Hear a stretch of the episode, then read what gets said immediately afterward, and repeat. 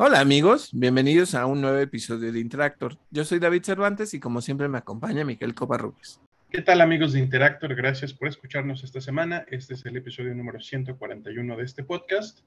Y esta semana en nuestra sección de videojuegos tenemos varias noticias que incluyen a EA eh, y a Apple y también algunas de, las, eh, pues de los anuncios más relevantes del Summer Game Fest. Además de eso tenemos una, eh, pues un poquito más de nuestra reseña de The Legend of Zelda, Tears of the Kingdom. En la sección de cine, series y streaming hablaremos, como cada semana, de noticias que incluyen a las cadenas de streaming como Netflix, pero también noticias de DC, de Marvel, de Disney y de Star Wars. Además, esta semana, David nos trae su reseña de Spider-Man Across the Spider-Verse. ¡Comenzamos! Vámonos con las noticias de videojuegos que son un montón. La primera, EA eh, pasará el desarrollo continuo y el soporte de Star Wars The Old Republic, su exitoso MMO. Exitoso es un decir porque honestamente no sé qué tan exitoso sigue siendo, pero se lo van a pasar a un estudio third party, a, un tercero, a Broadsword Online Games. Esto para permitir que sus equipos se centren en el desarrollo de Mass Effect y también de Dragon Age. ¿Cómo le va a ir a la gente de The Old Republic? Pues no lo sabemos, pero honestamente no creo que sea como gran problema. Otra noticia es, eh, bueno, esta semana hubo anuncios de Apple, eh, uno de los más destacados. Apple AR VR Headset Vision Pro, eh, un eh, headset de realidad virtual y realidad aumentada que va a salir en 2024. Su precio inicial es de eh, 3.499 dólares. Está, pues, está cabrón. Eh, Tim Cook lo llamó un producto revolucionario. Pues, ay, Tim Cook, ¿qué te digo? Es como cuando sale un iPhone y, y dicen que es el mejor teléfono del mundo, ¿no? Oye, me pareció interesante. Lo, lo único que se me hace exorbitantemente estúpido es el costo. Claro. Anda como en 80 mil pesos, si no me equivoco. Sí, sí, sí, sí. El asunto es que eh, pues ponen este demo, ¿no? Yo le llamo demo de, de, producto, donde pues está una señora, bueno, varias señoras y señores y gente, gente en general, ¿no? Personas, eh, con el visor. Y entonces, en, eh, pues como que tiene el lente general donde puedes ver tu alrededor y eh, digamos que está lo, la visión como digital, ¿no? Le, le, voy a llamar así. Entonces, pues así responden como mensaje e incluso pues un poquito como que lo que va a pasar es que el teclado se, se como que se va a mostrar en el aire y tú lo vas a estar como tecleando, ¿no? Se siente como muy futurista en ese sentido, lo cual no es malo, está, está bien, o sea, está interesante que tengas eso y que lo hagas en el aire y todas esas cuestiones, porque no necesariamente necesitas un periférico, ¿no? Eh, sin embargo, entonces pues hagan de cuenta que eh, sacan así como de, ay, se va a ir de viaje y está haciendo su maleta, pero está tomando una llamada y no sé qué tanto. A mí lo que me gustó es que tiene un modo como de video o panorámico, con lo cual no necesariamente, y digo, no, o sea, tómenlo en cuenta, ¿no? O sea, sé que de alguna manera, pues la, la búsqueda de proyectores creció en algún punto, este, por ejemplo, Samsung sacó ese proyectorcito portátil que podías llevar a todas partes y que estaba bonito y que no estaba tan caro, estaba creo como unos 8 mil, 9 mil pesos. Digo, y, y, y digo, eso es caro, ¿no? Relativamente, pero recuerden que pues si ustedes quieren jugar videojuegos y llevarse su consola, llevarse ese eh, mini proyectorcito, el, dilema que tienen esas cosas es que el, el como que tiene un lag. Entonces, eh, eh, como que el frame rate es muy lento y para que ustedes lo vean en la reproducción del, del, proyector, pues se va a tardar muchísimo, ¿no? Esa es una cosa. Entonces, eh, yo dije, ah, ok, entonces eh, saca que esto sería como una, un, algo que puede suplir la necesidad de una pantalla, uno, o de un proyector. Ahora eh, entramos como en la temática de por qué sí y por qué no, ¿no? ¿Por qué sí? Porque hagan de cuenta que este visor lo que hace es como que te pone una vista panorámica atrás o negros, fondos negros, y tú puedes hacer la pantalla grande o chica. a través de gestos, ¿no? O sea, que lo hagas, pues este pinch zoom, ¿no? Que, que, que existe, ¿no? Y entonces la pantalla o lo que estés viendo se va a hacer mucho más grande y puedes poner atrás paisajes y mierdas y media, ¿no? Está bien. A mí no me gusta traer dispositivos colgados en la cara todo el tiempo. Entonces, esa es una cosa. Creo que puede ser incómodo y, y como... Seguro, sí. Todo el tiempo, ¿sabes? O sea, puede ser horrible, una cosa. Segunda, ustedes dirán, bueno, pues sí puede ser el equivalente de que ya no necesites un proyector o que ya no compres una pantalla. Y, sí y no. Sí puede serlo, porque puede ser portátil y, lo pueden llevar y todo. Uno, con el riesgo de que pues no se les joda y que ha de tener una maletita o algo y, que necesitas comprarla, yo creo, porque como siempre Apple te vende todo por separado para llevártelos, ¿no? A alguna parte. Y segunda cosa, hagan lo que hagan. O sea, cómprense una tele de 100 pulgadas si quieren. Les va a salir más barato que comprarse esta mierda. Ese es el asunto. este, comprarse el proyector más padre y lo que quieran es mucho más barato. Es un octavo de lo que se gastarían en esta cosa. Claro. Este, no sé, o sea, tenemos el VR, ¿no? Que igual, queja, son 15 mil, 16 mil pesos de puro VR. Pero no es lo mismo me saco una mamada de 80 mil pesos, ¿no? Dependiendo del cambio de, moneda y, todo, ¿no? O sea, no sé, no me acuerdo cuánto cuesta en dólares, pero es monstruoso pensar en 80 mil pesos por un dispositivo así. Gracias. Eh, ¿Viste lo que dijo esta em, Grace Randolph? No, no, no, no, dime. De plano dijo, oigan, este, no, o sea, por favor, no se pongan esto en la cabeza. Eh, es, como eh, Ready Player One. Las crisis de soledad se van a ir hasta el cielo. Sí, o sea, sí, de por sí, mira, o sea, a, mí no me molesta tanto, ¿no? Lo hemos dicho mucho. Yo soy introvertido y todo, y, y me gusta estar en casa y jugar y todo, pero pues en algún punto sí como que sientes este FOMO de, no salir y ves que pues, la gente que a lo mejor no tiene como tanto esa afinidad con los videojuegos, pues se la pasa, no sé, en bares, en museos o en cosas así, ¿no? Puedes llegarlo a pensar, pero que ya te la pases todo el tiempo con el puto casco, o sea, no sé. Está, está muy cabrón, está muy cabrón y, muy caro, o sea, ¿cuánta gente lo va a comprar? O sea... Eh, eh, esa es otra, sí, es muy poquita. Entonces, pues, ¿sabes qué es lo que pasa? Que es, eh, si lo vemos como en esta curva de innovación y de, adaptación de las innovaciones, ahorita, pues en cierta manera, Apple está, eh, digamos, como agarrando la curva, ¿no? O sea, como que está entre innovación y un poquito entre el mainstream, porque pues ya, ya hay otros dispositivos que no son tan caros, ¿no? O sea, sí le reconozco que tiene features específicos, pero al estar en subida de esa curva donde todavía no es mayoría temprana, donde todo el mundo lo va a adoptar, entonces ahí es donde pues va a perder dinero, porque es muy caro. O sea, o a menos que de verdad recupere con los 80 mil pesos que, que cuesta esa mierda. Entonces, no sé. O sea, pero yo no compraría una cosa así. No, ni yo. Y, y otra cosa, ya para seguir con nuestras noticias, yo uso lentes. No me he puesto a pensar porque, o sea, no me llama la atención comprar, por ejemplo, el PlayStation VR 2 ni, ni nada de eso. Pero yo uso lentes, entonces, ¿cómo le haría para ponerme el visor? Claro.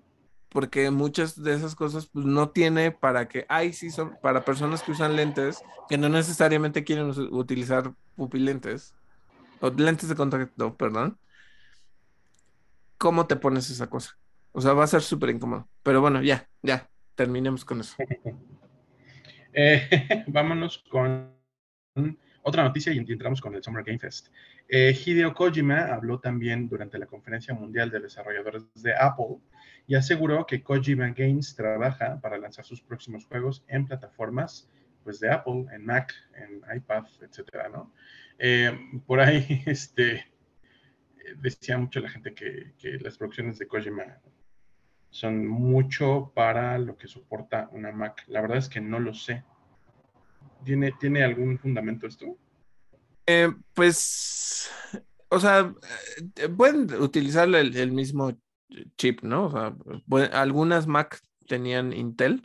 Creo que después de cierto tiempo le cambiaron eso, ¿sabes? O sea, como que buscaron hacer ellos mismos sus propios este, chips. Pero eh, sí, no, no, el rendimiento quizá no es lo mismo que, una PC gamer, ¿sabes? eso sí, yo creo que, que, no es igual. Hablando de otras noticias específicamente, esta semana tuvimos el Summer Game Fest. Eh, ya saben que Jeff Kigley le encanta estar posteando mil y un días, todos los días, este, falta un día, faltan dos días, todas esas cosas. Em, fue un evento presencial, invitaron a miembros de la, de la prensa, pero también invitaron a público general.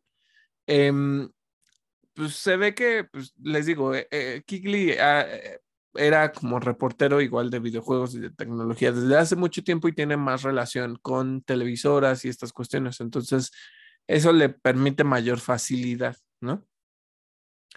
Em, el evento estuvo, a mi parecer, bien, no fue excelente, no hubo tantas cosas que, realmente me mm, volaron la cabeza, pero eh, creo que pues, se nota cómo va ese crecimiento del, proyecto que tiene Kigley, ¿no?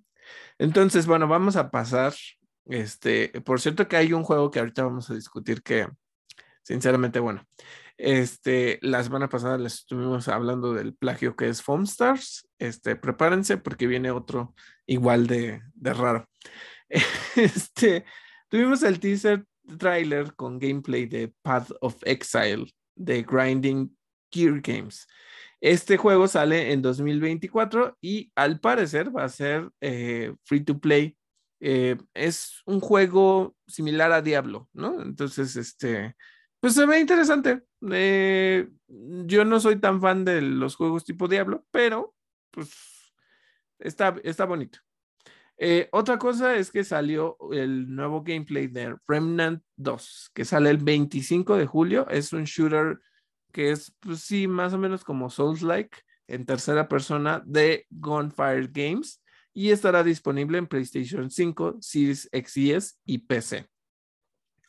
Otra cosa es que tuvimos el primer gameplay de Mortal Kombat y eh, no sé, Miguel, eh, a ti que te gustan un poquito más los juegos de pelea.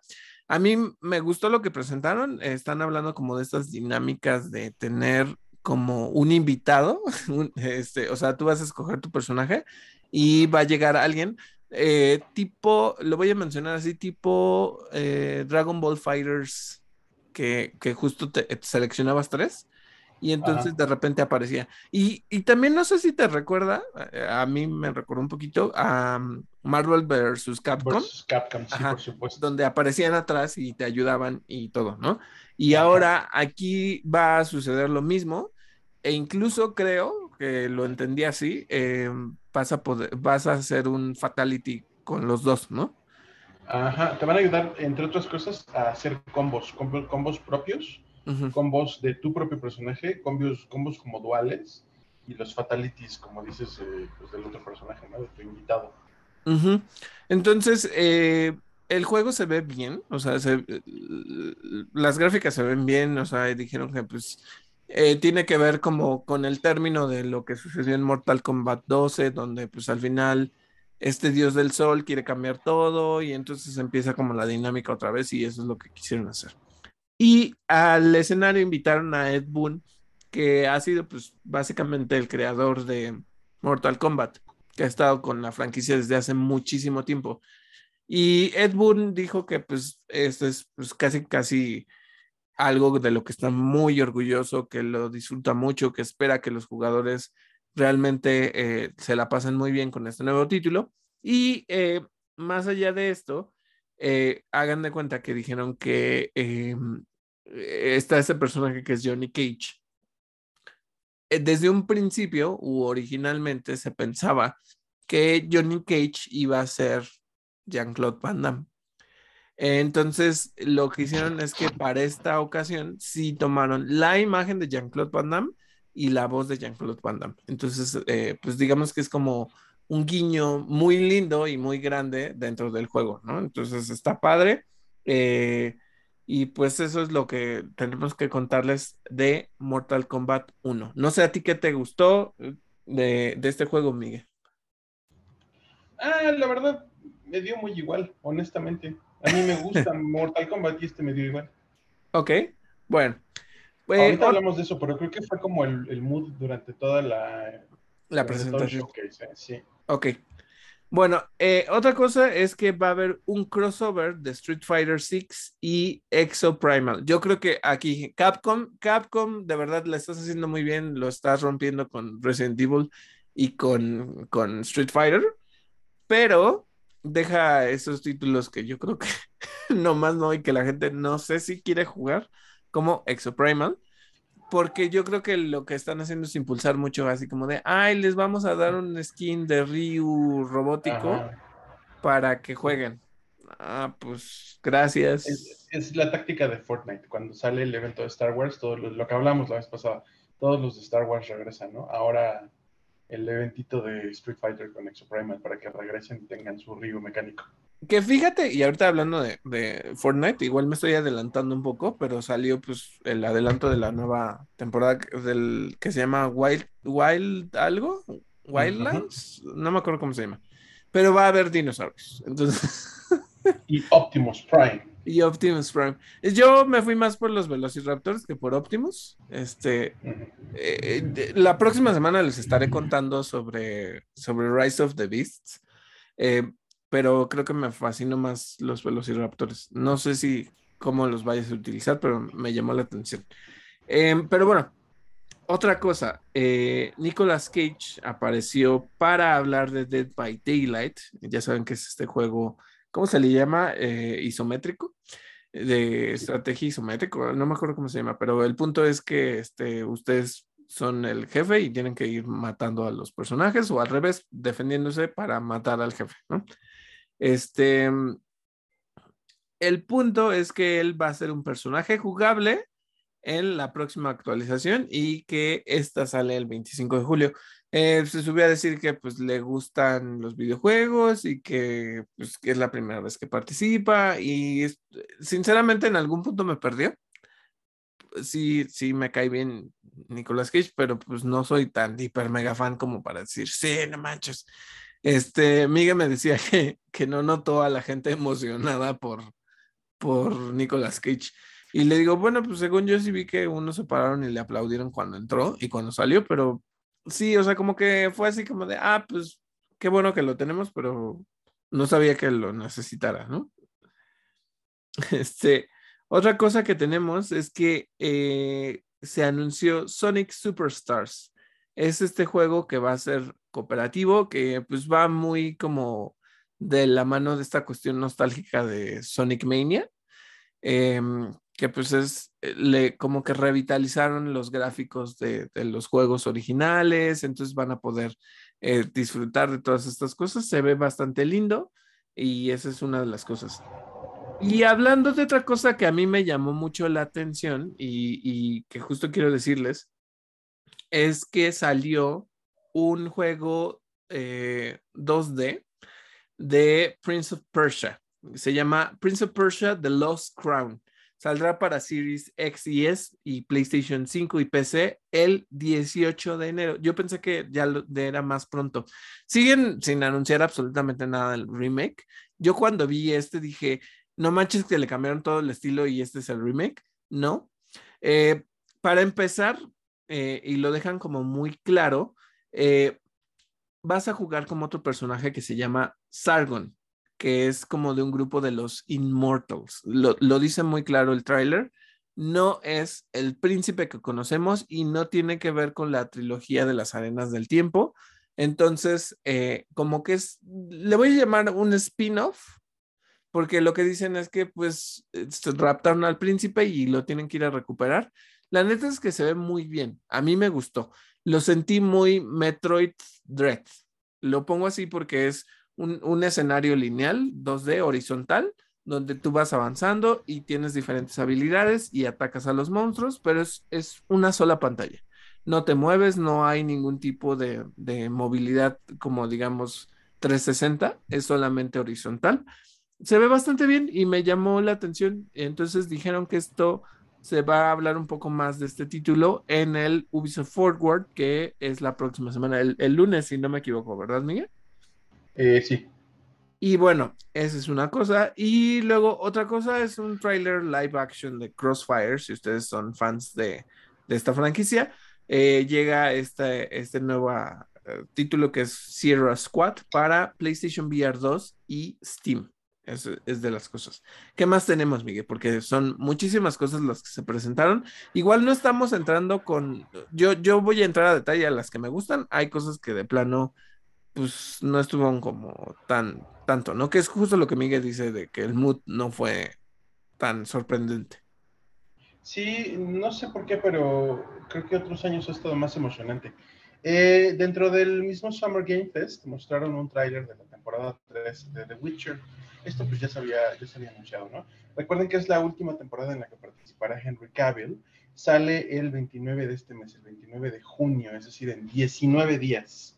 Eh, se ve bien la temporada, se ve como que le echaron mucho presupuesto, como que le subieron el presupuesto incluso. Sí, estamos viendo a la, a la, Wild Hunt, este grupo de como de jinetes no muertos que andan detrás de Siri. Eh, ¿Qué ibas a decir, David? Te iba a decir que eh, justo algo que estábamos platicando, porque lo estábamos viendo y estábamos opinando en, WhatsApp nosotros. Em, se nota mucho el que le metieron mucho presupuesto, los efectos, este, los monstruos, la acción, todas esas cuestiones. Y lo que le dije a Amiga es lástima porque yo nomás no paso del, del primer episodio porque se me hace muy aburrido pero como que me llamó la atención, no sé, no es promesa, de verdad no es promesa de que la vaya yo a ver, pero sí dije, ah, se ve, se ve muy bien, o sea, ¿sabes? O sea, como si su primer capítulo no hubiera estado igual de aburrido como estuvo, quizá ya estaría viéndolo. Pues bueno, mira, cuando menos no está como este, la, la de Blood Origin, ¿no? Bueno, sí, esa, esa que dices que está pésima, entonces esa, esa no. siempre diré que discúlpenme por haberla defendido, fui muy ciego. Tenía que verla completa. Em, otra cosa que salió, Throne and Liberty, es un MMORPG. Eh, va a ser free to play y va a tener modos PvP y PvE. Se ve, se ve bueno, se ve interesante, o cuando menos se ve entretenido. Eh, es este, fantasía medieval, magia, espadazos, hachazos, hechizos de muchos tipos. Eh, es un juego que sí me metería a jugar. Em, Sandland de Akira Toriyama, este señor que, siempre se ha dicho que no sabe, no sabe dibujar más que a un par de personajes, pues aquí parece como un, eh, como un niño Majin Buu. Digo, yo sé que no lo es, ¿no? Pues, creo que Akira Toriyama siempre, en Dragon Ball, que es su obra más reconocida, eh, siempre jugó mucho con este tema de, de los animales antropomórficos y de los demonios. Y aquí tenemos las dos cosas, ¿no? Es como gente que vive en el desierto y el personaje es un niño demonio, entonces eh, por eso es que les digo que se parece como a Majin Buu, porque incluso trae su capita y, trae el mismo nudito que usa la capita de Majin Buu. Este, es de, piel rosa, es, es, un juego que, ¿cómo les digo? ¿A qué se parece? No lo sé. Como jugar uno de los juegos de peleas de Dragon Ball, pero de aventura, en tercera persona, donde de repente eres este niño demonio y usas artes marciales y como que poderes demoníacos o qué sé yo, pero de repente ya eres otro personaje que trae un tanque y está haciendo volar cosas, y de repente hay por ahí una niña que parece Bulma y que tiene dispositivos así como, como de la Capsule Core, este, no sé. Eh, se ve, pues se ve curiosito, se ve como que si les gusta el arte de Akira, Akira Toriyama, pues no se lo pierdan, ¿no? Oye, Dragon, Dragon Quest no es de Toriyama? Eh, él tuvo algo que ver, pero en el diseño de uno de los títulos. Y qué bueno que lo mencionas, no estuvo en el Summer Game Fest, pero ahorita les platico de, qué onda con Dragon Quest. Ok, es que justo te iba a decir porque él como que, eh, no sé si es Dai, porque la neta es que no, esta es una franquicia que de verdad no sé, no, no ubico absolutamente nada de eso, pero sé que tienen este, como un look muy similar a Dragon Ball. Entonces ves que está el protagonista que tiene como ese pelo como morado rojizo. Sí, sí. Y que parece, o sea, que las, la cara parece como de Saiyajin y todas estas cosas, pero No sé, por eso fue como mi, mi pregunta.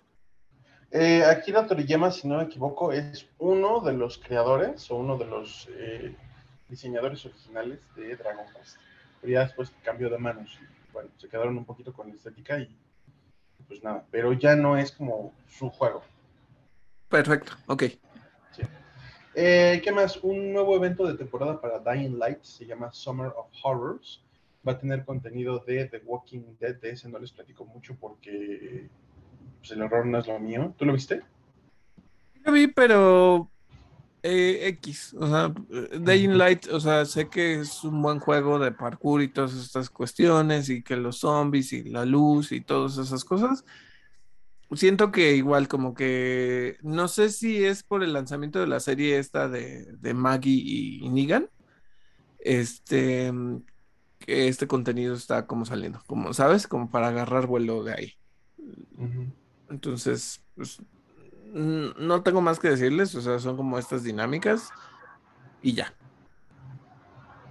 Em, ¿Qué más? Honkai Rail, eh, no, Star Rail, Honkai Star Rail, un RPG de fantasía espacial desarrollado por Mihayo, que saldrá para PC y PlayStation 5 a finales de este año. Si, si les gustan los juegos de Mihayo, eh, con este estilo como de anime, yo sé que Mihayo es china. Pero pues, tienen mucho el estilo eh, pues, como de anime, pues así es este juego. Eh, fantasía espacial, ¿qué significa? Que hay como una mezcla de tecnología de ciencia ficción medio futurista, pero medio magic punk, porque, porque traen de repente que espadas y hacen hechizos y cosas así. Se ve bonito. Se ve muy del estilo de, eh, ¿cómo se llama este otro juego? El juego por excelencia de Mihayo. Eh, Genshin Impact. Genshin Impact, gracias. El primer vistazo salió el primer vistazo de Toxic Commando, un juego de horror y de zombies con una historia de John Carpenter. Sale en 2024. Otro, otro del que no les puedo decir mucho porque los zombies no me gustan. Estoy harto de los zombies, ya no quiero ver zombies. Mira, yo la, o sea, mira, lo que me pasó mucho con este Summer Game Fest es que, uno, mucho shooter, mucho de primera persona que es shooter eh, con mezclado con espadazos y RPG y esas cosas, ya todos se ven iguales, ¿sabes? Y cuando ya metes zombies, igual ya se ven muy iguales a, que por cierto, igual ahorita hablamos de que salió, este, ¿cómo se llama? Back for Blood, ¿no? Con, con nuevos mapas y esas cosas, pero ya no se siente innovador. Y digo, no porque todo tenga que ser súper innovador y sorprenderme y todo, y siempre hay un, nicho para diferentes personas. Pero lo que me pasó es que muchos de esos juegos eran lo mismo. Uno era como mágico, este, tecnológico, y el otro era mágico eh, medieval, y, ¿sabes? O sea, era muy similar. Eso es lo que me pasó con, los juegos de, de este Summer Game Fest.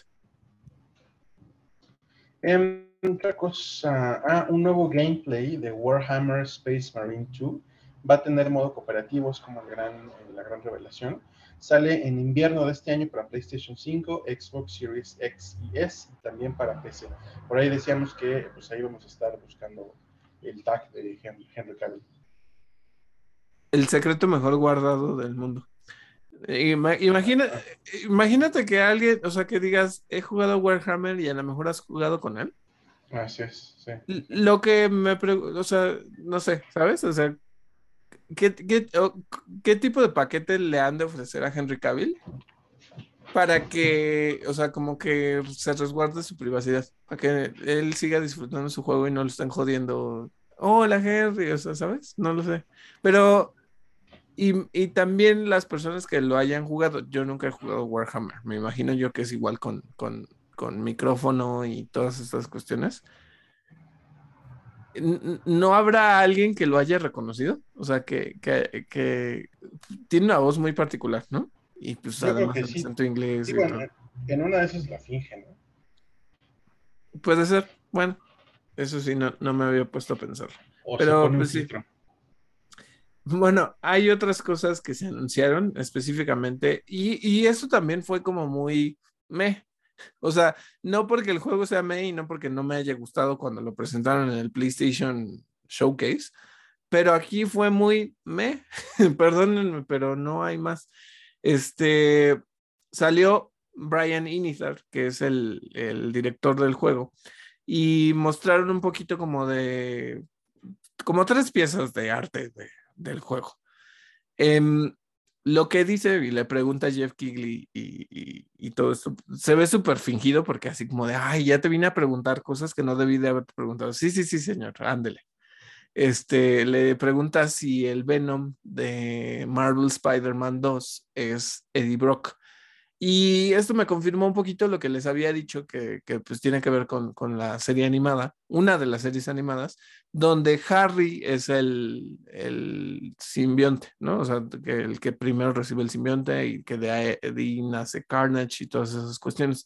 Entonces, yo me imagino que debe ser lo mismo, por lo que les dije de que pues al final del juego te das cuenta que Harry está vivo, pero está con una sustancia negra, que ha de ser el simbionte. Entonces yo creo que él va a ser Venom. Pero dijeron que pues va a haber ahí, va a haber yo creo un, este, ¿sabes? Como un plot twist que pues haga interesante esta dinámica, ¿no? Entonces eh, vamos a combatir a Venom y vamos a tener el traje negro en algún punto, ¿no? Entonces, pues, ¿saben? O sea, nos dieron la fecha, sale el 20 de octubre, creo, si no me equivoco poquito después de mi cumpleaños, pero pues para esas fechas ya estará. Em, y pues se ve bien, ¿sabes? O sea, la, la, ya pueden hacer la preorden el 16 de este mes, o sea, falta, falta poquito. Y hay varias ediciones, Miguel. Este, una, eh, o sea, está la edición digital, está la edición este, normal y una edición con una figura de, de Spider-Man y Venom y no me acuerdo que tiene como 30 mil trajes adicionales. déjenme, me acuerdo porque son un buen de cosas. Listo. A ver, chéquense qué viene. En la edición de, colección va a venir el juego. Eh, esta va a costar eh, Ahí creo que, eh, bueno, ahorita no se fijen tanto en el, en el costo. Lo que viene es dos trajes para Peter y Miles. Viene eh, un gadget, bueno, una mejora de gadget. Tienes tres puntos de habilidad y tienes un, este, pues, un set de diferentes trajes. Tienes el ítems adicionales en el modo photo mode.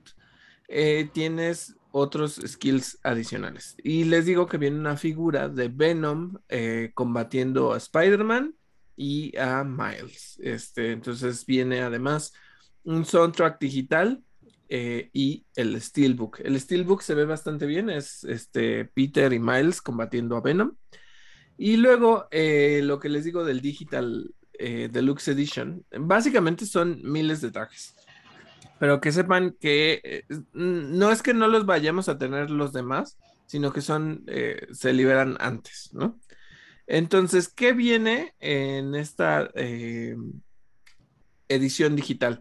Tienes puntos de habilidades, tienes este, cinco puntos de habilidades, entre, o sea, primero te dan dos y luego te dan otros tres. Te dan este, este aumento en el gadget, te dan los dos trajes que les dije, es un traje blanco con capucha para Peter y un traje negro con capucha para Miles. Eh, tienes los modos adicionales en Photo Mode. Tienes, eh, van a venir como todos estos trajes, tres, diez trajes exclusivos, cinco para cada uno. Está el Tactical Suit, el Aurantia Suit, el eh, traje del siglo 25 el traje del Stone Monkey y el Apocal Apocalyptic Suit para Peter. Luego tenemos el Agimat Suit, el Red Spectre Suit, el Encoded Suit, el Biomechanical Suit y el ay, Tokusatsu Suit para Miles. Esos son como los adicionales, ¿no? Entonces, es básicamente toda esta cuestión. Está la edición más cara, la de colección que les digo que trae la figura, va a costar 230 dólares. Eh, la edición digital de lujo va a costar 80 dólares y el juego original está en 60, ¿no? Entonces, bueno, el, el, base. Entonces, pues se ve bastante bien. Les digo que en realidad, pues no hubo como mayor asunto salvo esto. Y ahora, otra cosa es que Jason Isaacs, eh, quien hace la voz del Gran Inquisidor en, Rebels y Lucius Malfoy, eh, se subió para hablar de su personaje en Baldur's Gate 3, que ya se puede preordenar. Em, pues sí se nota mucho su voz, ¿no? Entonces, este, a mí me cae bien Jason Isaacs, entonces, pues qué bueno que está como en esta aparición para Baldur's Gate 3. A mí se me hace súper guapo. Por cierto, cumplió 60 años recientemente. Sí, y uno jamás lo pensaría, ¿sabes? Em, ahora sí viene una de las temáticas en las que me voy a tardar un poquito por Dios, por Dios, por Dios, no, entiendo, no entiendo. Eh, me metí a ver como todos los comentarios alrededor de este juego. Todo lo que la gente está diciendo es la, demanda de Nintendo ya viene en camino. Y ahora, ¿por qué les digo esto? Salió este juego que se llama Palworld. Em, este juego va a salir en, en 2024, se retrasó. Es un Pokémon, pero con armas. Eh, son varios animalitos. Eh, ah, es, una cuestión porque incluso ya se metieron a, toda la descripción de Steam, de, la tienda. Y dice que los Palwords son estos animalitos que puedes tener trabajando, o sea, que van a estar trabajando para ti, una especie de situación de esclavitud. Así es. Em, estos pal, estos pals, no sé cómo se llaman, eh, eh, los animalitos, este, te los puedes comer. Eh, y además van a combatir para ti. Pero bueno, entonces hagan de cuenta que es una cosa muy monstruosa o muy, muy cínica, porque hagan de cuenta que hacen zooms a estos pals que te van a ayudar, que son monstruos de que si son furros, que si son vegetales, que si tienen esto y lo otro, o sea, sí tienen sus armas y lo que quieran. Pero hagan de cuenta que unos los puedes utilizar de vehículo, cosa que ya se puede hacer en Pokémon. Eh, pero hagan de cuenta que de repente sale uno que se parece a Latios y a Salamence, o sea, mezclado el diseño. Había uno como verdecito que se parece a Lilligant o a Gardevoir. Este, y de repente es ok, los vas a capturar, te van a ayudar y los vas a tener combatiendo contigo. Bueno, los vas a tener ahí en trabajo forzado, pues. Y de repente sale una pokebola que no es una pokebola, es como de cristal azul. Y entonces eh, de verdad dices, güey, ¿qué tanto se están fusilando el concepto de Pokémon? Pero tratando de evadir la ley, metiéndole armas y quitándole nombres y poniendo, ¿sabes? O sea, es un juego muy, muy conflictivo, muy conflictivo. Este, es un mundo de juego, de mundo abierto, de supervivencia con dinámicas de captura de monstruos, básicamente. No, no sé, Miguel, eh, eh, eh, estoy muy impactado con, con, o sea, siempre te dicen, ¿no? Tienes que hallar la forma de encontrar estos vacíos con los que pues, no se parezca a esas propiedades intelectuales, pero esto se me hace muy exagerado. Toda la gente está comentando que qué onda con lo de tener a, los animalitos trabajando forzadamente, que qué onda con que los captures, que qué onda que, son copias exactas de ciertos Pokémon, que qué onda con, eh, con Nintendo, que si ya los va a demandar. Ese juego de, entrena a tus Marips para que usen este rifles. Y si no se lo saben usar, entonces te los comes. no, no, no sé, está, está muy torcido esto, muy torcido, pero eh, salió de alguna manera. Eh, no sé, porque Jeff Kigley siempre se pone a hablar de que no, este, se hace una curaduría, de qué es lo que vamos a presentar. ¿No, ¿No, crees que lo haya dejado pasar como para que haya este ruido y la gente se ponga a comentar acerca del evento? No lo sé. O, sencillamente pagaron su entrada al evento y de modo hay que presentarlo, ¿no? Pero de todos modos, el hecho de que Jeff, de que Jeff Kigley haya dicho, es Pokémon pero con armas, yo dije, oye, ¿a poco, qué onda? ¿A poco le pagaron por decir eso? Uf, no lo sé, no lo sé. Salió de su, de su propio Y si lo hizo, o sea, imagínate el problema en el que metió a los desarrolladores de este juego. De por sí. Sí, o sea, si ya estaban metidos ellos solos y que, que alguien diga es como Pokémon con armas, puta, pues no, porque ahí viene la demanda segura, ¿no? Claro. Uf, no sé, eh, está, está muy torcido eso, pero bueno. Este, luego, otra cosa que tienen que saber es que se anunció The Lord of the Rings Return to Moria con John Rhys Davis como el talento de voz. Eh, ¿A ti qué te pareció, Miguel? Porque sí, es, o sea, se ve que toda la dinámica es como de eh, minar y entrar y explorar y un poquito como de pelea, pero no tanto. Este, ¿Tú cómo lo viste? Pareció, me pareció de hueva, casi tan de hueva como la boda a la que fui ayer. sí, Miguel me contó que, que este, no, no, la pasó muy bien en eso, muy raro, muy aburrido. Este, sí, o sea, X, X, o sea. El único detallito es que está la voz de John Rhys Davis, la voz de Gimli. Ajá. O sea, pues sí, pero pues por un guiño no te vas a ir, ¿no? O sea, sinceramente, y luego con el fracaso que, que es Gollum. Mm, bueno, habrá alguien que lo juegue, habrá alguien que lo disfrute. Otra cosa es que salió otro Souls-like em, que se llama Remnant 2 de Gunfire Games. Sale el 25 de julio para PlayStation Series X y S y PC. Eh, está bien, pero pues no sé qué más decirles. Este. Mm, bueno, eso es una cosa. Y otra cosa es que salió el primer vistazo a la temporada 4 de Call of Duty, específicamente pues, la unión entre Warzone y eh, Modern Warfare. Eh, se ve bastante bien, ¿eh? O sea, los mapas, como todas las dinámicas, se ve interesante. Eh, no necesariamente sería algo a lo que yo volvería, pero pues se ve bien y yo creo que a los fans les va a encantar.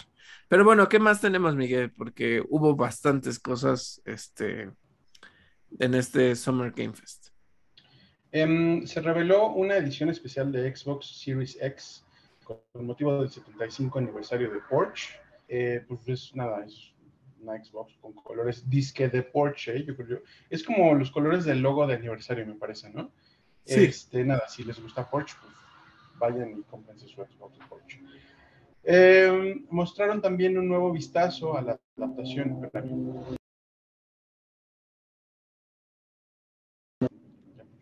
motos. Este, mostraron también un nuevo vistazo a la adaptación live action de Twisted Metal, en la que participará Anthony Mackie. Eh, se estrena el 27 de junio, de julio, perdón, en Peacock. Y de esta creo que tú tenías como algo que decir, ¿no? Eh, pues un comentario negativo de esta no se las vamos a reseñar porque para empezar no he jugado Twisted Metal. Eh, bueno, no, me acuerdo que sí lo jugué cuando er, era más chico, pero no es una de mis franquicias con las que yo estoy fascinado. Y la verdad es que la serie, o sea, ese teaser se me hizo muy, no sé, no, no me llamó la atención en lo más mínimo. Sí, sí, pues, eh, es este un, uno de los payasos eh, torturando al personaje de Anthony Mackie. Mientras le canta una canción, hasta que Anthony Mackie le sigue con la canción y entonces como que se hacen amigos, ¿no? O sea, algo así. No sé, no, es mi, no es lo mío. Sí, no. Em, ¿Qué más salió? Primer vistazo a Final Fantasy VII Rebirth, que eh, va a salir en dos discos a inicios de 2024. Además de esto, una beta cerrada de Final Fantasy VII Ever Crisis. De estos dos títulos, estoy seguro que sí tienes algo o mucho que contar. Sí, miren, fue con lo que cerró Jeff Kigley. La verdad es que pues uno pensaría que, estaba medio X el, evento, pero no, terminó cerrando con, Final Fantasy VII Rebirth. El juego se ve espectacular, espectacular, espectacular. Eh, te dan como a ver mm, parte de las escenas de que, pues, qué es lo que sucedió después de que se enfrentan a Sephiroth, este, cómo están en otras regiones, cómo se suma Yuffie, Em, todas esas cuestiones que incluso están cambiando al respecto de la historia, porque recuerdan que Final Fantasy VII Remake eh, Integrate, eh, que es pues, el DLC donde sale Yuffie, y ahorita Rebirth, lo que tienen es que han tomado parte de, de todos los juegos, ¿no? De Crisis Core, de lo que sucedió en el juego original, de lo que sucedió en Advent Children. Entonces, están tomando y están como remixeando la historia. Es, es una nueva versión. Y entonces ahora se preguntan por qué Tifa es, algo que me rompió la cabeza porque la verdad es que lo voy a decir así, me compré el Crisis Core y no he acabado, pero pues Tifa sale ahí con su sombrerita de, de vaquera, ¿no? Y, y, todo. Y entonces te sacan una de las escenas cuando Sephiroth va y descubre pues lo que están haciendo de los clones, de todas estas cuestiones y que él descubre que él es un clon y que está fabricado de Genova y entonces eh, lo que sucede es que Tifa ah, originalmente, o, lo que se debe entender es que originalmente murió. Y entonces dicen, ¿por qué Tifa está viva? Entonces como que ya meten como toda esta dinámica y así, pero el combate se ve muy bien. Eh, cambiaron cosas, este, vas a poder jugar con Red, Red 13, creo que se llama, el este como león raro que, que habla este, vas a jugar con Yuffie. O sea, el juego se ve espectacular, espectacular. No sé, no sé cómo decirles que estoy muy emocionado. Lo único que me, pues no me gustó tanto es que decían que era para final de este año, pero no, bueno, dijeron Winter, ¿no? Y Winter, pues es principios del año que viene. Entonces, este, pues eh, yo ya lo quiero. De Final Fantasy VII Ever Crisis, pues es este juego para móviles que tiene como esta fusión entre eh, la parte de turnos y, como la estética de los monitos con polígonos en ciertas partes, pero luego tienes como la otra que es mitad eh, Final Fantasy VII Remake. Es para, pues, les digo, para dispositivos. Entonces, no sé si me voy a meter. Luego a mí como que meterme en el celular no me fascina. Entonces, eso es una de las cosas. y con eso cerró Jeff Kigley. La verdad es que pues, sí lo hizo bastante bien. Eh, bueno, con esta cuestión. Entonces, eh, nada más eso es lo que tengo que comentarles. Otra cosa que también eh, se anunció, bueno, o más bien se presentó, un, game, un gameplay de Vanishers Ghosts of New Eden, este RPG de Don't Nod, en el que somos algo así como un exorcista que, que es acompañado por un espíritu. Ya habíamos visto el, el, teaser, eh, pero bueno, este tráiler ya eh, tiene pues, un poquito más de información. Sale para PlayStation 5, para Xbox Series X y S y también para PC a finales de este año. Además, eh, pues, fue la premiere de Lisfanga, The Time Shift Warrior, y dice David que es el nombre más feo que le pudieron poner al juego. Y la protagonista se llama Lisfanga, ¿no? O sea, es como, eh, me acuerdo mucho de la serie de Aprendiendo a Crecer y que salía Topanga. Y, ah, es verdad. Topanga Lorenz, ¿no? Creo que se llama. Aunque era, era como hija de hippies, ¿no? Algo así. Ajá, pero pues imagínate Topanga y Lisfanga. Este, también es hija de hippies. También puede cerrar un ojo nada más y el otro dejarlo abierto. ¿Te acuerdas de eso? Sí, me acuerdo. Em, ¿Qué más? Un nuevo tráiler con gameplay de Immortals of Aveum, of Aveum, me parece que se pronuncia. Sale el 20 de julio para Play 5, eh, Series X y, X, X y S y también para PC. Este shooter mágico, pues lo que decías hace rato, ¿no? Como que ya de repente todo se parece. No sé si se parece a todo lo que hemos visto, pero es que ya la temática del shooter mágico está por todos lados. Eh, y una prueba más es que este año se lanzará Wizard with a Gun es un, un sandbox multijugador eh, del que se mostró un tráiler que es medio cinemático, medio de gameplay. La parte cinemática se ve súper padre. La parte de gameplay se ve bonita, se ve, es un juego, em, ¿cómo lo describiría? no es, es que no es de plataforma. Es como en tercera persona, un poquito como la perspectiva de Diablo, pero los dibujos son dibujitos, o sea, no es una super, no son unos super gráficos ni una super animación, es como caricaturesco. Eh, es un juego en el que uno se tiene que dedicar a eh, crear balas mágicas y utilizar sus armas de fuego para generar los efectos que desee, ¿no? Está bonito, se ve, te digo, les digo, se ve como que sí me gustaría jugarlo, pero bueno, el punto es que se, se repite esta cosa del shooter mágico, ¿no? Entre Immortals of Aveum y Wizard with a Gun. Y antes de que eh, pasemos a lo que David nos va a reseñar, les quiero, eh, pues, un poco contar, un poco eh, anticipar eh, Infinity Strash Dragon Quest The Adventure of Die, ya se los había mencionado. Va a ser un RPG de acción que saldrá para Play 5, también para Play 4, para Xbox Series X y S eh, y Nintendo Switch, también para PC a través de Steam, el 28 de septiembre de 2023. Curiosamente es uno de estos juegos que ya no mencionan a la Xbox One, pero sí mencionan al Play 4. No sé si vaya a haber versión para Xbox One al final o no, pero bueno, si todavía tienen Play 4, ahí va a salir. Este RPG lo que promete es eh, contar toda la historia del manga con eh, el, estilo de animación y algunas, o creo que todas, las voces de la serie Dragon Quest Dino Daibo, que lo mencionaba hace rato porque tú mencionaste Dragon Quest.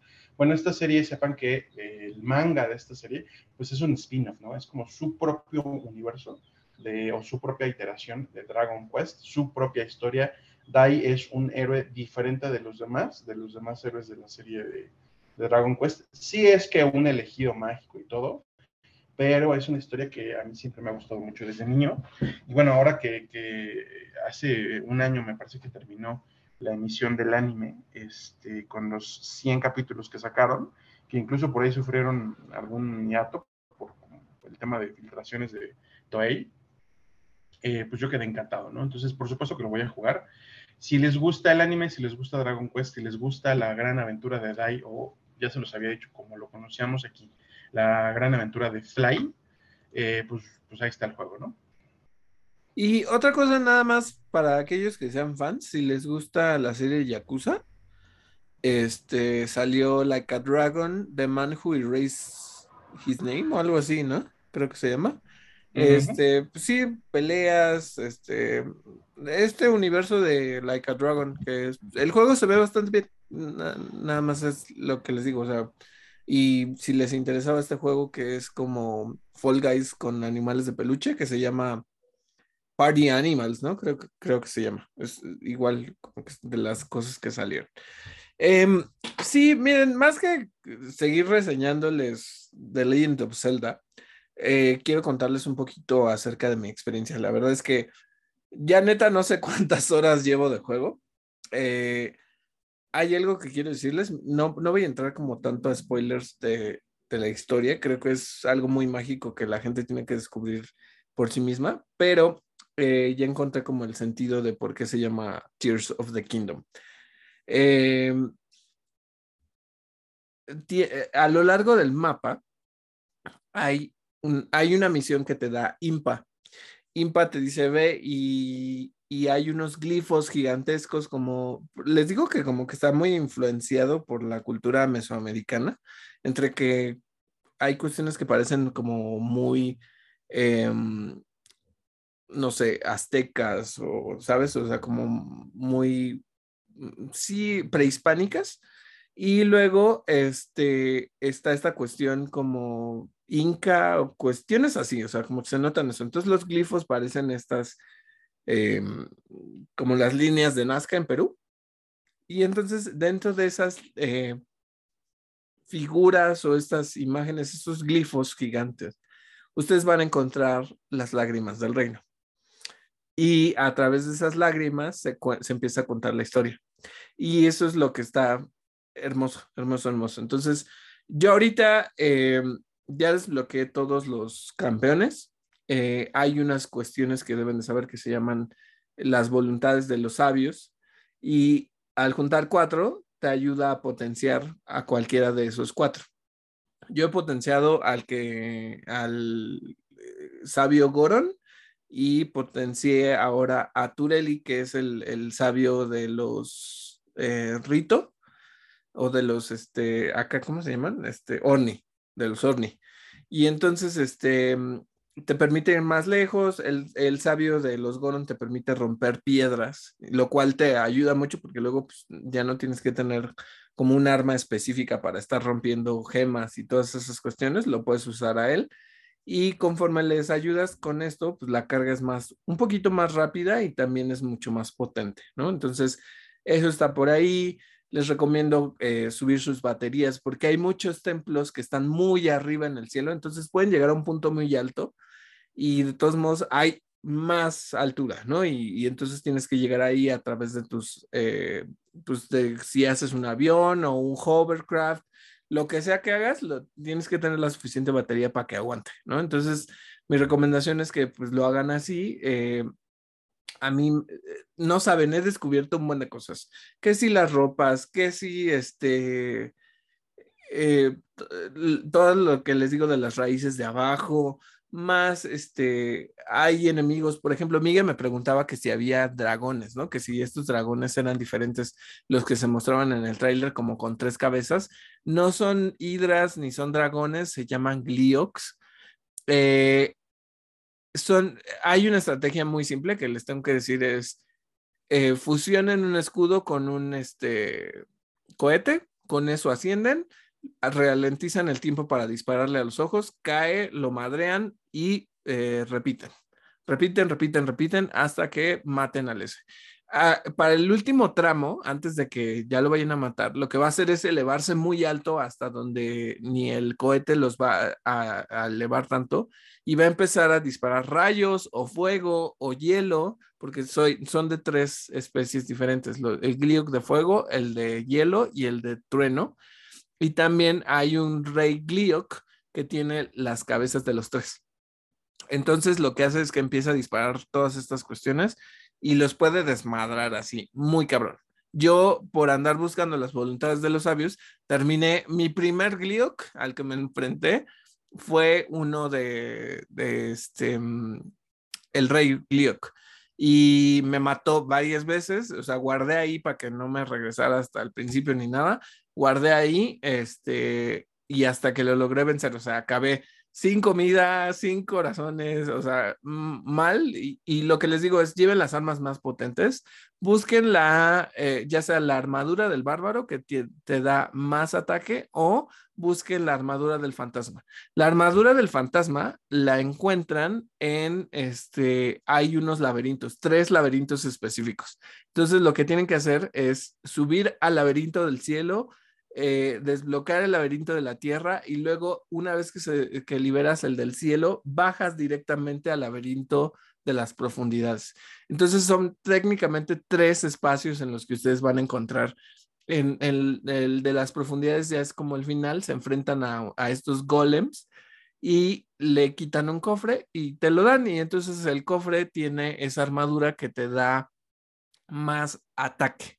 Entonces yo he estado con esa, eh, pero mi recomendación es vayan con un buen arco, vayan con un, buen arma y vayan con un escudo libre que fusionen con el, con el cohete para que puedan hacer esta dinámica, lleven flechas.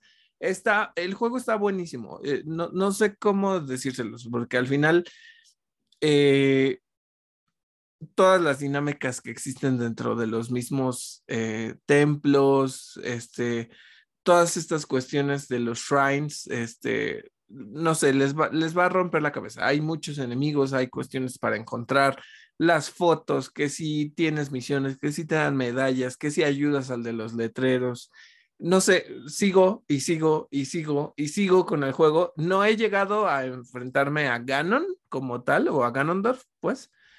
Eh, estoy como, estoy dejando eso para el pendiente. Ahorita mi misión es como cumplir todos los, los shrines y con esto que me dé todos los corazones posibles. A mí no me gusta llegar con, hay cuatro corazones para que me lo haga imposible y, sufra yo en el juego. No, a mí me gusta llegar ya bastante, si quieren, este, overpowered para poder enfrentarme a Ganondorf. Em, ya por fin, y, esto es algo que me, que me gustaría decirle a Miguel y a, y a ustedes específico también. Este, ya derroté dos este, Phantom Ganons y a las Gloomhands. Me costó, pero ya las derroté. Ya, o sea, no, no saben. Sí, sí te da miedo. ¿Les dejaste caer muchas bombas encima? Eh, primero que nada, dispárenle a las manos este, bombas y con Ganondorf, eh, yo, yo lo que hacía es que pues ya llevo yo mis campeones, a los cuatro campeones. Entonces utilizo al de las rocas para atacarlo, pero pues también le disparo bombas, pero también lo ataco cerca. Este, hay una, en las profundidades hay una armadura o una vestimenta que, que te permite que la podredumbre no te coma los corazones. Entonces, eh, yo nada más tengo, por ejemplo, la túnica, no tengo el gorro ni tengo los pantalones, pero conforme tienes más, te, te, da como recipientes para que no te mueras tan fácil. Entonces, eh, usé eso y mitad la, la, que les digo de más ataque y con eso he logrado vencer a mis enemigos poderosos. Entonces, este, pues les digo, estoy disfrutando muchísimo este juego. Estoy de verdad, eh, no sé qué decirles. Eh, es un juego que, que, te sorprende a cada instante. Hay muchas cosas por hacer. Eh, no sé, eh, me encanta, me encanta, me encanta, me encanta. Ahorita pues es mi juego en el que estoy, digamos que lo estoy agarrando como entre, pero también lo estoy disfrutando mucho. por lo que viene en Final Fantasy XVI, ¿no? Entonces, pero súper, súper recomendado. Y ahora sí, Miguel, pasemos a nuestra sección de cine, series y streaming. ¿Qué tenemos? Algunas noticias. La, eh, la primera no es la primera, son varias que vienen de Variety. Eh, Brian, Brian Singer está trabajando en un documental autofinanciado sobre sí mismo y, entre comillas, sus problemas, en donde planea abordar las acusaciones de conducta sexual inapropiada que hay en su contra, que vienen, bueno, desde que hizo X-Men, me parece, ¿no? Es como, ay, señor, ¿Qué le digo? O sea, ¿quiere justificar bajo su propia palabra que, no es un depredador sexual? Así es. Y limpiar su carrera y volver a iniciarla. Que por cierto, y les digo que estaba este documental de House of Hammer eh, a propósito de, depredadores sexuales eh, sobre Army Hammer, ¿no? El otro día creo que vi un, un tweet o algo así donde decía que ya habían limpiado su nombre y que esperaba recuperar su imagen y es como de, pues por mucho que hayas limpiado tu nombre, no sé si Hollywood te vaya a volver a aceptar, ¿sabes? O sea, como depredador sexual, lo dudo, porque pues lo mismo le pasó a Kevin Spacey y pues ahorita lo que estamos viendo con Brian Singer, ¿no? Entonces, yo lo dudo. Y, qué bueno que no, que no esté sucediendo así, ¿sabes? Sí, la verdad sí. Eh, les decía que son varias de Variety. Las dos cintas de Rebel Moon que está produciendo Zack Snyder van a contar con dos versiones distintas, una familiar y otra para adultos. Esto aunado a que seguramente también eh, ahí va a estar la diferencia entre la versión de dos horas y la versión de tres horas y media. Para que lo sepan.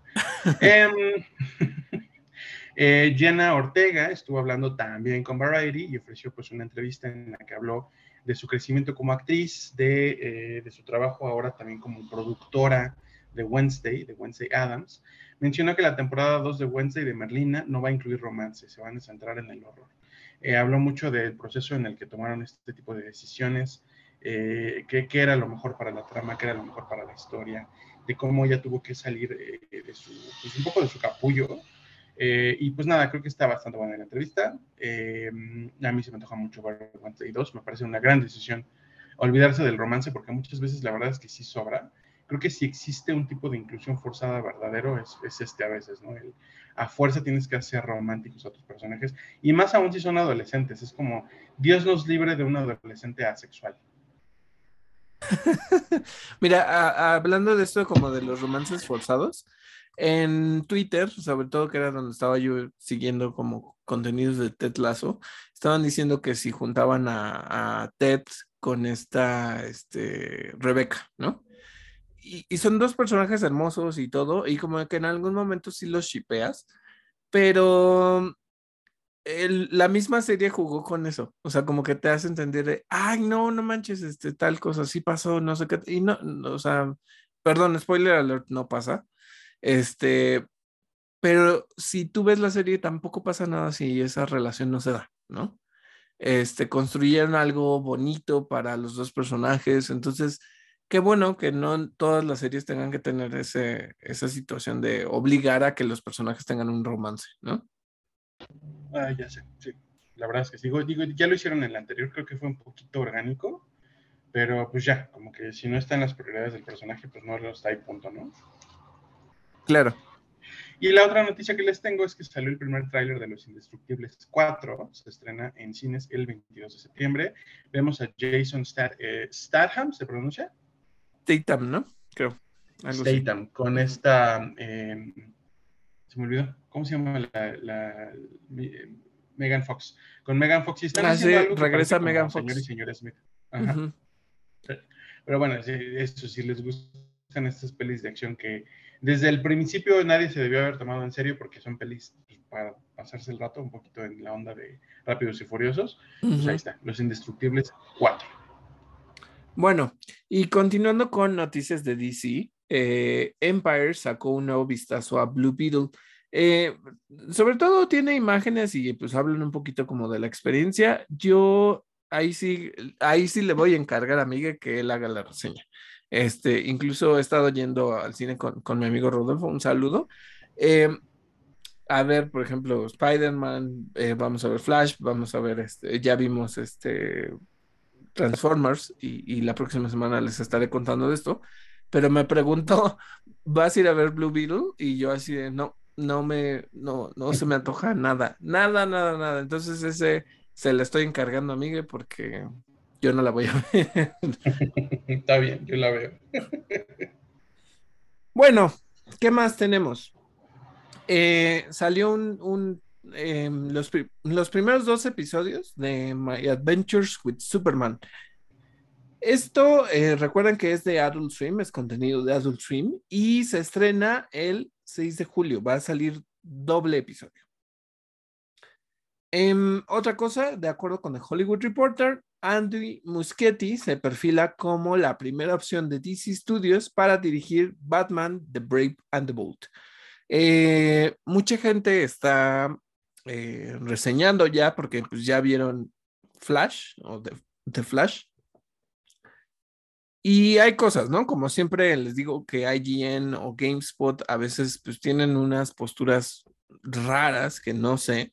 Lo, calificaron la película con 6, con 7, este, mientras que otra gente pues dice, es espectacular, es la mejor película de DC, este, no lo sé, ¿no? El punto es que a veces hay que tomarse como muy en serio y hay otras en las que no deberías de tomarte como tan en serio la trama.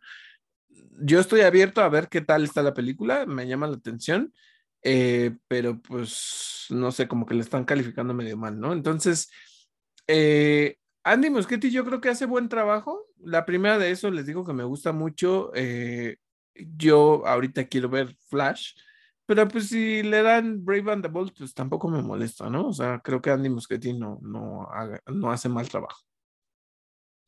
Otra cosa es que Dateline reporta que pese a las repetitivas actitudes de James Gunn al respecto, que Emma Mackey, Rachel Bros, Brosnahan y Phoebe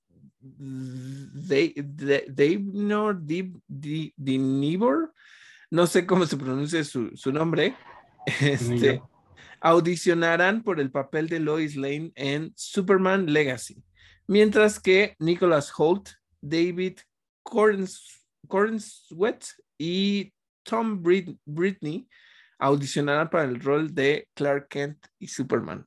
Entonces, eh, pues hay deadline. Pues espero que, no se te vaya encima, pinche James Gunn. Pero es que incluso, incluso si se les ve encima, yo les voy a decir algo. Entiendo que James Gunn haya dicho, no, no, no, no, este, fuentes oficiales. Pues sí, güey, pero si no das nada, los medios tienen que seguir haciendo su chamba. Sí, claro. Ah, James Gunn, loco. Pues sí. Este, bueno, una noticia de Marvel. Marvel anunció un cambio en el título de la siguiente película de Capitán América. Ya no se llamará New World Order, sino Brave New World. Como que le sacaron, ¿no? Como que el New World Order estaba muy ominoso y muy, este, muy ponte a pensar y mejor el Brave New World, así el sello Disney. así como de, ay, bueno, suavízalo, que no se sienta tan, tan rudo. Este, lo único es que vi que sacaron una foto eh, de mm, Anthony Mackie con un nuevo traje que es azul y a Harrison Ford en la silla, ¿no? Este, platicando juntos. Entonces, Eh, pues, ¿qué les digo? Ah, por cierto, y esta es noticia rápida de Marvel. Em, si ustedes siguen las cuentas de Marvel, liberaron un código secreto para ver los primeros cinco minutos de Secret Invasion. Entonces, si ustedes quieren verla, eh, esos cinco minutos adelantados, pues ya lo pueden hacer, ¿no? Eh, yo la verdad es que me estoy esperando a que salga la serie, entonces no les prometo que, que lo vaya a hacer antes ni nada, no. Este, la verdad es que no. Quiero verla, a ver qué, qué tal sucede, ¿no? Que por cierto que eh, de las cintas de, de este Miyazaki, sacó su nueva película y no sacó tráiler, porque lo que dice es que le caga, y creo que tiene mucha razón, que básicamente ahora ya vas a ver, a ver una película para hilar los trailers. Así es. Entonces les digo, pues la verdad es que sí llega a pasar, o sea, ya, ya conectas nada más los trailers. Ah, me faltaba esta escena. Ah, ¿sabes? Sí pasa. Eh, lo mismo pasó con, con Rise of the Beasts. No, no sé, este, la próxima semana les estaré contando de, de esta película, pero por mi expresión creo que pueden darse una idea de qué es lo que, lo, lo que me causó esta película. Este, ¿qué más tenemos, Miguel? Sí, los únicos que se salvan de esto de los trailers son Lucasfilm, como que sí son maestros de los trailers que no te revelan, o que más bien te confunden. sí. Hablando de Lucasfilm, bueno, una noticia de Disney. Ocus Pocus 3 está oficialmente en producción. Vamos a ver la tercera película de las hermanas. ¿Cómo se llaman las hermanas qué? ¿Sanders? Sanders. y no, no vi la segunda, ¿eh? Ah, está bonita. Está bonita. Eh, y de Lucasfilm, bueno, de Star Wars, ya hay fecha oficial de estreno para Ahsoka. Ya lo habíamos dicho que iba a ser en agosto, pero esto ya es oficial. El 23 de agosto. ¿Cómo sabemos? Porque salió un nuevo teaser en el que vemos a Sabine Wren y también al nuevo, al nuevo Inquisidor. Parece que Sabine Wren va a estar usando el sable de Ezra Bridger. Eh, el nuevo Inquisidor, pues ya están las especulaciones a flor de piel que si es Mephisto, que si es este, Ezra Bridger, yo digo que honestamente yo creo que es Ezra. Hay gente que dice que es Barry Sophie, yo no le veo sentido a que esté Barry Sophie aquí, porque se había dicho que iba a estar en la serie como, como antagonista de Ahsoka, pero el antagonista es este Thrawn, y aparecieron eh, Baylan Skull y la otra chica como los... Que por cierto ya se reveló que Baylan Skull es otro sobreviviente de la Orden 66. Entonces la gente por ahí anda haciendo cuentas de, bueno, a ver, este, ¿cuántos Jedi sobrevivieron? Porque parece que no, que el imperio no fue tan, bueno en su exterminio. Pero la verdad es que sí sobrevivieron muy poquitos. O sea, comparados con los 10.000 que había, pues, que hayan sobrevivido menos de 100 me parece bastante razonable, ¿no? Este, y ya, eso es todo por, el, por, por las noticias. Oye, pero antes de que pasemos a las reseñas de Spider-Verse, eh, ¿por qué dijiste Mephisto? ¿Es nomás fue tu expresión como el de Marvel de que si todo, todo el mundo es Mephisto o hay un personaje que se llama Mephisto en, Ah, no, no, es, es, un chiste en un chiste en redes sociales. ¿Quién es el ah. inquisidor? Ese es Rob Richard, es Barry Sophie, es quién sabe quién. No, es Mephisto. Ah, ya, ya, ya. Perdónenme, pues, pues yo tengo que, tengo que tener buena información al respecto. Sí, no, si este hubiera un personaje llamado Mephisto en Star Wars, lo sabríamos. Que por cierto que alguien se le acercó a Natalie Portman y yo digo, por favor, por favor, que alguien se le acercó a Natalie Portman y le dijeron que sí estaba abierta a regresar a Star Wars y dijo que sí. Que sí, pero que no se le han acercado. Exactamente, sí. Gente estúpida de Lucasfilm, hagan algo con Padme, por favor. no, que no, que, bueno, eso sí me gustaría que lo reconieran. Me encantaría que borraran que se murió por, por tristeza. Pues sí. Es que se, se, me hace una actitud tan débil, o sea, tan débil para una eh, mujer que era aventurera, que se metía a todo, que no le importaba el riesgo, que quería defender a la galaxia, o sea, todo eso para que se muriera de tristeza. No, no, no. Sí, sí, sí.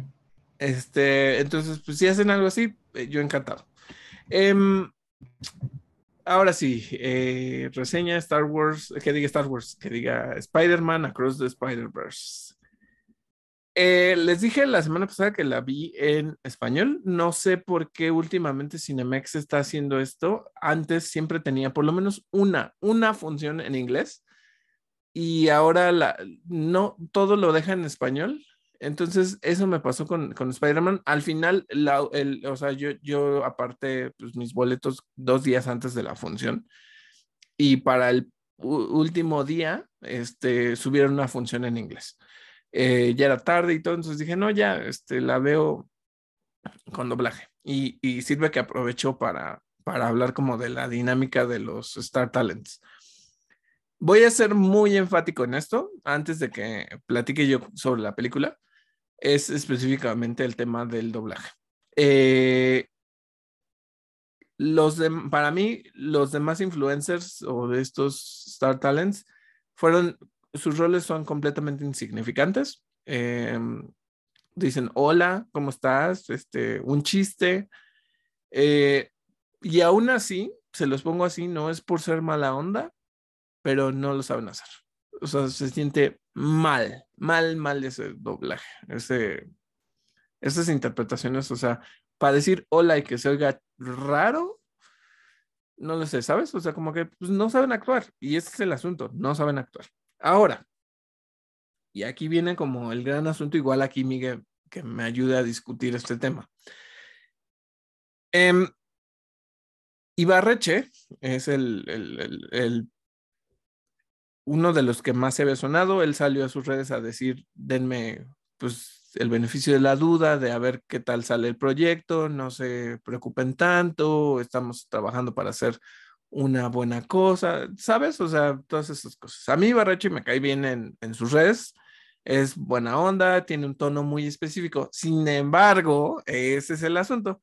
Tiene una voz muy reconocible y tiene un tono muy específico.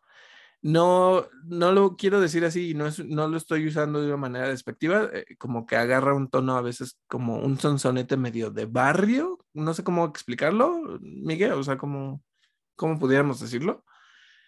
Como que tiene un, un tono muy específico, un, un, una manera de hablar. Yo, yo le llamo sonsonete, ¿no? Y muchas veces dicen que, que los de la Ciudad de México tenemos ese, ese acento y, pues los de los otros estados también lo tienen. Sí, ok. Siento que es un poquito eso, un poquito eso lo que sucede. Pero bueno, él es la voz del antagonista, de uno de los antagonistas principales, porque no es él, él, él, pero tiene mucho peso en la película, mucho peso. Y se los voy a poner así, es Spot o La Mancha y uno hubiera pensado, ah, bueno, pues la mancha es este personaje insignificante que pues a quién le da, o sea, a todo el mundo le da igual, ¿no? Y resulta, y digo, resulta que pues no, que la película le da mucho peso. No sé si en Estados Unidos, porque les digo que en, eh, la voz original no fue Star Talent, fueron actores como tal. Entonces, trajeron a Andy Samberg, trajeron a, no sé, otros, otros actores. Y pues igual la voz de, The Spot es alguien importante, ¿no? Eh, aquí no, aquí sí le dieron mucha importancia a Ibarrache, mucha importancia a Ibarrache. No lo hace mal, no lo hace mal. o sea, él ha dicho que ha actuado y todas estas cuestiones, que sí estudió actuación. Entonces, de ahí, pues le agarras y le entiendes de dónde pero se nota mucho que es su voz. Lo notas instintivamente. Y voy a hacer un ligero, no, me voy a guardar eso. Este, eso es lo que sucede. Yo estaba discutiendo con Miguel y aquí él se puede sumar en esta cuestión. Es, entonces, ¿cuánto le pagaron? Por, y espero yo que al ser un Star Talent que tuvo mucho peso en la película, no le hayan pagado más que a los actores de doblaje principal. Eh, sé que es una dinámica un tanto rara el que estemos discutiendo eso, pero ya lo habíamos platicado. O sea, ellos tienen mucha experiencia, eh, tienen todos estos años de carrera detrás y de todo lo que les ha costado lograr un papel así. Y pues que la fama y, pues digamos que ahorita está en tendencia los contenidos de Ibarrachi, no, no sé si valga la pena eso como para que le paguen más. No sé, Miguel, ¿qué, qué, qué nos comentas al respecto? Pues bueno, lo que yo te decía del tema de Ibarreche es que me pregunto si, eh, si, le llegan a pagar como Star Talent, pues significa que le están pagando mucho más de lo que verían los actores y actrices de doblaje, ¿no? Y él lo que está haciendo es un trabajo de actor de doblaje. Entonces, no lo sé, es, algo que, que me molesta un poquito, pero, pero me molesta a priori. O sea, les confieso que me molesta porque no lo sé. Me gustaría saber cuánto está percibiendo y cuánto perciben los Star Talents para también poder determinar qué tan justificado está eh, pues el enojo que hay al respecto, ¿no? Sí, es, es una temática bastante complicada, ¿no? O sea, les digo, la película les da ese espacio muy grande a ese personaje, entonces es como, tú, tú creías que iba a ser un secundario y no, o un terciario, ¿no? O sea, porque ni siquiera que pudieras creer que después es demasiado importante, pero no es, es muy importante. Entonces, no sé si ahí sí me cuesta un poco platicar como este tema, pero pues bueno, o sea, les digo, no lo hace mal, creo que es eso y, pues entender que los demás dedíquense a seguir haciendo contenidos porque no es lo suyo. Pues es, es lo que tengo que decir. Y antes de que diga spoilers, lo único que les quiero contar es que es, es una maravilla gráfica la película. Los diferentes mundos que, que podemos ver en el, que este sí es un multiverso, pues, tienen em, eh, su distinto tono gráfico, su distinta esencia visual. Y eso los puede sorprender muchísimo. Yo estaba viendo la película y, dije, wow, o sea, la forma en la que el mundo de Gwen Stacy está em, animado, el arte, o sea, toda la concepción es distinta. El mundo de, no sé, del, no me acuerdo cómo se llama el de, el de India, ¿no? Entonces, el mundo del Spider-Man de India también es diferente, ¿no? E, e, e, es, y, el mundo de Miles eh, es interesante, o sea, se siente como el más realista, pero cuando entran los demás personajes se notan esos cambios. Eh, cuando vimos la primera película de, Miles into the Spider-Verse, eh, los personajes de otras dimensiones llegan a, la de, a la de Miles, ¿no? Y entonces se notan eso en el personaje, pero no. Aquí lo que notas es como Miles, que viene de otra dimensión, se siente diferente dentro de esos mundos que son particulares, que son peculiares, que son eh, muy vistosos, algunos son eh, más eh, simples en ciertas cuestiones, pero es una maravilla gráfica la película. O sea, yo creo que ahí sí otra cosa que tendría yo que criticar y que, que otra gente, eh, cada uno tiene su, su opinión, ¿no? Pero eh, a mí me sucedió que el, que el soundtrack de esta película se me hizo mucho más simplón y, y, no me despertó tantas emociones como lo hace el soundtrack de la primera película. Eso cuando la estaba viendo como que dije, Uf, no, o sea, como que no, no le pegaron. Sin embargo, he escuchado otras personas que dijeron, no, este es el mejor soundtrack, está mejor que la primera, no, que no sé qué tanto, no lo sé.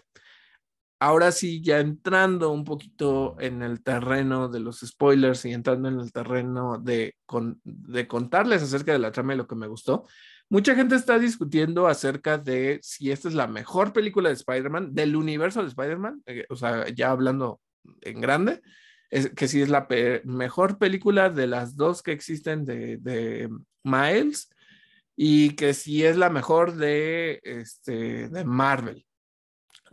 No, y recordando que para empezar es, una coproducción entre Sony y, Marvel, ¿no? O sea, eh, Marvel está por ahí en cierto grado. Eh, no lo sé. Es una película muy emotiva, es una película que es muy interesante visualmente que toma unas temáticas emocionales bastante fuertes y, que está linda la construcción de los personajes, la relación entre cada uno de ellos, el cómo te construye la tensión, eso está perfecto. Yo no digo que no, pero siento, y digo, esa es mi percepción, eh, que la primera me gustó más, es, mucho, te, te, involucra un poco más con la relación entre Peter B. Parker y Miles, eh, pues el peso de cada uno de los personajes.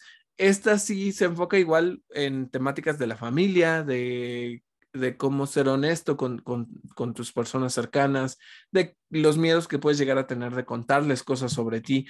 Eh, es muy interesante esta película. Eh, sin embargo, no sé, o sea, esta es de nuevo mi opinión. Eh, no sé si es la mejor del universo de Spider-Man, probablemente por el tipo de capacidad que tiene para mostrarte efectos, personajes, villanos, este, acción, cosa que pues las películas de live action pues tienen limitantes, ya lo hemos platicado, ¿no? O sea, a veces la animación te permite hacer muchísimas cosas más de las que no se pueden hacer por, por cuestiones de CGI, etcétera, ¿no?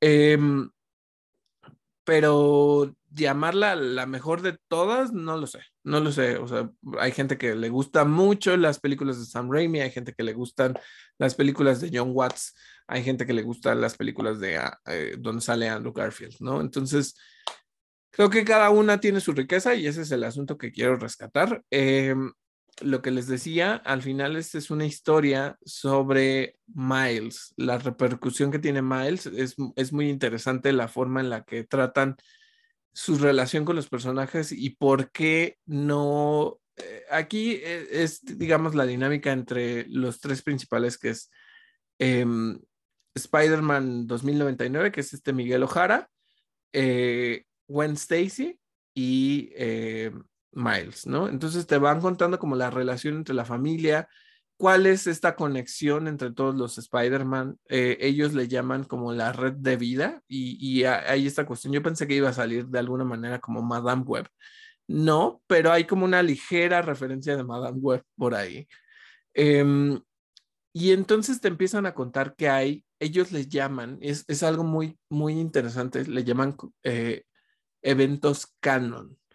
Eh, justo uno diría, pues son, eh, son estas cuestiones que no se pueden romper, que tienen que pasar sí o sí.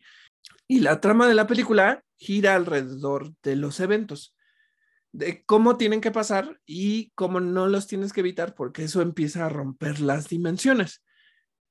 Entonces, eh, el chiste es eso.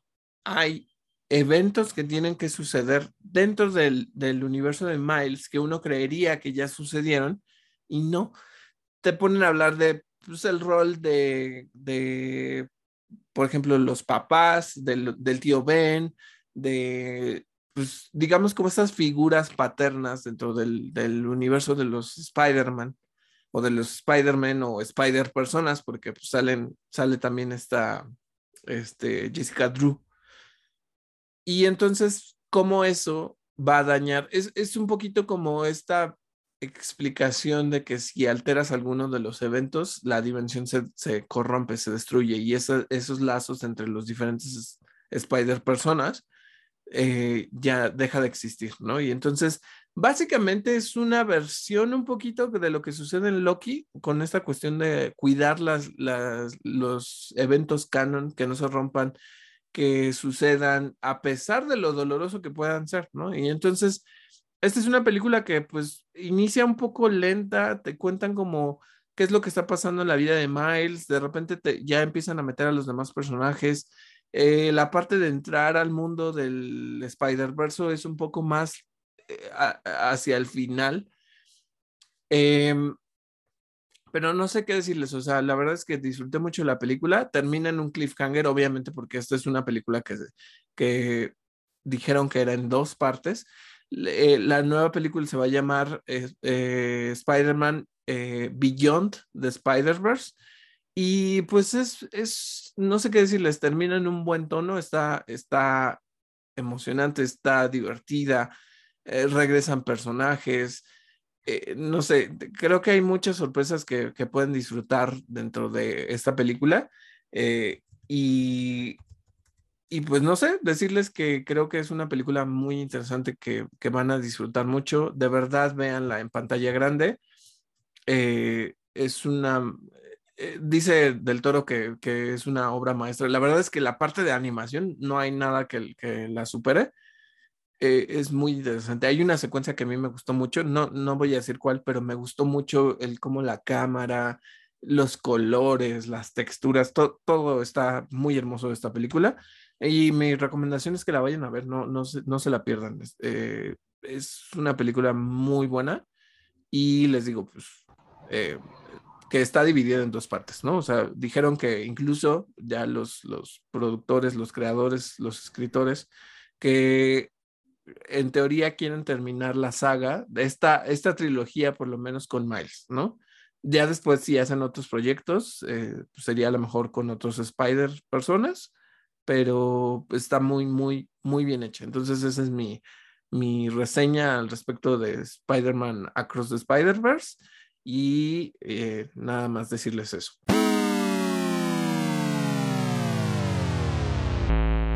Y bueno, eso fue todo por nuestro episodio de hoy. Esperamos que les haya gustado. Recuerden que pueden encontrarnos en plataformas como Overcast, Google Podcast, Apple Podcast y Spotify. Yo soy David Cervantes. Y yo soy Miguel Covarrubias y esto fue Interactor.